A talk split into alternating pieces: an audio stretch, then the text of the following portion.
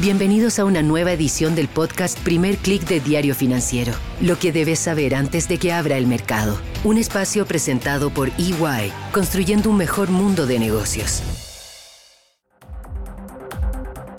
Muy buenos días, soy Marcela Vélez y desde Londres comento con ustedes lo que está pasando a esta hora en los mercados. Bienvenidos a Primer Click de Diario Financiero.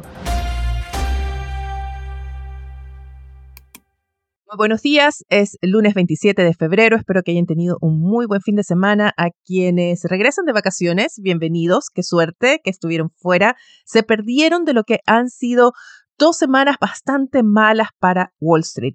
En realidad, estamos viendo un inicio de año dividido en dos, con un enero que fue muy positivo, que vio alzas muy importantes, sobre todo para las acciones emergentes, muy especialmente para las acciones latinoamericanas, también un renovado optimismo en torno a las acciones europeas, pero hemos visto un cambio radical de dirección desde inicios de febrero. La mayoría de los índices han mantenido una tendencia a la baja. La semana pasada fue especialmente mala para Wall Street. En general, las acciones todavía mantienen un balance positivo para lo que va del año. En el caso de las acciones latinoamericanas, hay que destacar que no, los mercados de Brasil y Colombia, por ejemplo, han borrado avances, están en terreno negativo, mientras destacan todavía las acciones mexicanas con un alza de 15% en lo que va del año. Y la verdad es que si revisamos hacia lo que fue 2022, vemos un patrón similar, un periodo de optimismo en que gana terreno la idea de que los bancos centrales pueden comenzar a relajarse, pueden comenzar a quitar el pie del acelerador del ajuste monetario, pueden pensar en próximas pausas en las alzas de tasas o incluso pensar en un recorte de tasas ya en el horizonte.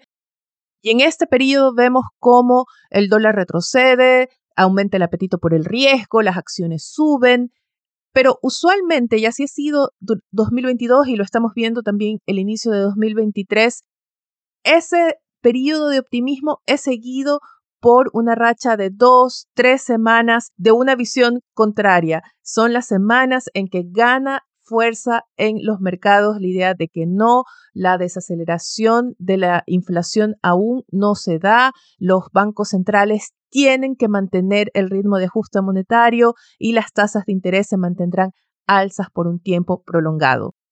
Y ese es el escenario en el que nos encontramos ahora y que ha ganado fuerza con los últimos reportes económicos que hemos visto sobre todo en Estados Unidos, donde las cifras de enero y las primeras lecturas de febrero indican todavía un mercado laboral bastante fuerte. Vemos índices de precios que desafían las expectativas del mercado, al igual que el consumidor estadounidense. Vemos que tuvimos ese salto en las ventas de retail de enero y el viernes pasado se entregaron los datos muy esperados de ingresos y gasto personal de los consumidores. Y mientras los ingresos reportaron una desaceleración en enero, los gastos no lo hicieron. Vimos un salto en los gastos a 1,8% en enero, que va de la mano con ese salto que vimos de las ventas minoristas también, pero muy importante fue lo que sucedió con el índice de precios de gastos personales. Este es un índice aparentemente muy seguido por la Fed, clave en su matriz de cálculo y el mercado esperaba ver sí un ligero repunte respecto a lo que fue el alza de 0,2% que se registró en diciembre. Esta vez para enero se esperaba un alza de 0,3, máximo 0,4%, pero el índice subió 0,6% en enero. El mercado leyó esto como una confirmación de que esa desaceleración de las presiones inflacionarias todavía no está cerca y que los bancos centrales tienen que mantener el ritmo de ajuste. Es más, escuchamos nuevas voces apuntando a que la Fed deberá retomar las alzas de 50 puntos base o al menos una vez más en su reunión de marzo. En respuesta a estas ideas vimos cómo Wall Street cerró la semana con pérdidas en torno a un 1%, pero también, así como el consumidor es desafiante, también lo hacen los futuros de Wall Street, que revierten esa tendencia y se preparan para una apertura al alza. Vimos sí que las acciones asiáticas siguieron la pauta del cierre de Wall Street, vimos pérdidas en la sesión en Asia, pero el escenario es distinto en Europa, por ejemplo, donde a esta hora el stock 600 sube ya 1,12%, siguiendo los pasos de los futuros de Wall Street que registran a esta hora alzas de entre 0,4 y 0,6%. Vemos también que el dólar se debilita, retrocede a esta hora 0,10% y vemos una ligera alza del cobre de 0,19%. Muy importante, quienes estén interesados en seguir los precios de litio y las acciones vinculadas a este mineral, tienen que estar atentos a lo que está pasando en China. Bloomberg reporta de cierre de minas en un sector muy importante de este país que produce aproximadamente entre el 10 y el 13% del suministro mundial de litio. No hay muchos datos sobre los cierres, cuánto durarán, pero aparentemente responden a medidas medioambientales, a una investigación del regulador medioambiental chino. Esta semana vamos a escuchar mucho sobre China porque se prepara el denominado Congreso de las dos sesiones y este Congreso va a ser muy importante para determinar los lineamientos para la economía tras este periodo ya de reapertura post-COVID. Se espera que haya un pronunciamiento sobre el nuevo objetivo de crecimiento y habrá más pistas respecto al tipo de políticas que vaya a tomar Beijing.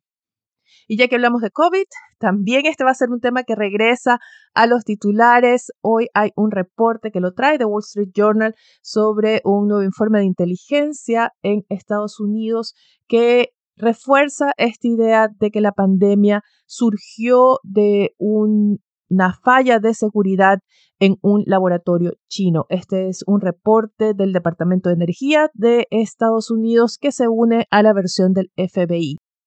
Tómenlo en el contexto de que estamos todavía con conflictos entre Estados Unidos y China. Tuvimos el tema de los globos espía, conversamos la semana pasada sobre esta nueva disputa en torno a Ucrania, así que siempre este tipo de noticias hay que entenderlas en todo el contexto geopolítico. ¿Qué tenemos en la agenda para hoy? Tenemos datos de Estados Unidos de órdenes de bienes durables y también ventas pendientes de viviendas. Este es un dato especialmente importante porque ha sido un sector en el que hemos visto bastante desaceleración en los últimos meses. En Chile tendremos el reporte de desempleo. El mercado espera ver una ligera alza en la tasa de desocupación para que llegue a 8%. Antes de despedirme, quiero comentar con ustedes los titulares de Diario Financiero en su primera edición de esta semana. El titular principal reporta que el Ministerio de Obras Públicas aún ve fragilidad en las constructoras y anuncia la creación de un área para agilizar contratos y también cambios normativos. Y el titular de DF Sud reporta que en él confirma que China Southern estaría interesada en quedarse con los activos en Perú. Con esto me despido por ahora, invitándolos a que sigan actualizados de las noticias del día y más, visitando nuestro sitio web de f.cl, también visitando nuestro portal de fsud.com para que estén al tanto de todas las noticias de negocios de Latinoamérica. No olviden de escribirme a través de mi cuenta de Twitter, arroba Marcela Vélez, o a través de mi correo electrónico arroba Les invito también a que nos den su calificación en cualquiera sea la plataforma que están escuchando este podcast. Suscríbanse y aún mejor, pasen la voz para que nos ayuden a crecer. Ahora sí me despido, les deseo que tengan un buen inicio de semana. Nosotros nos reencontramos mañana. Esto fue el podcast Primer Click de Diario Financiero. Lo que debes saber antes de que abra el mercado. Un espacio presentado por EY, construyendo un mejor mundo de negocios.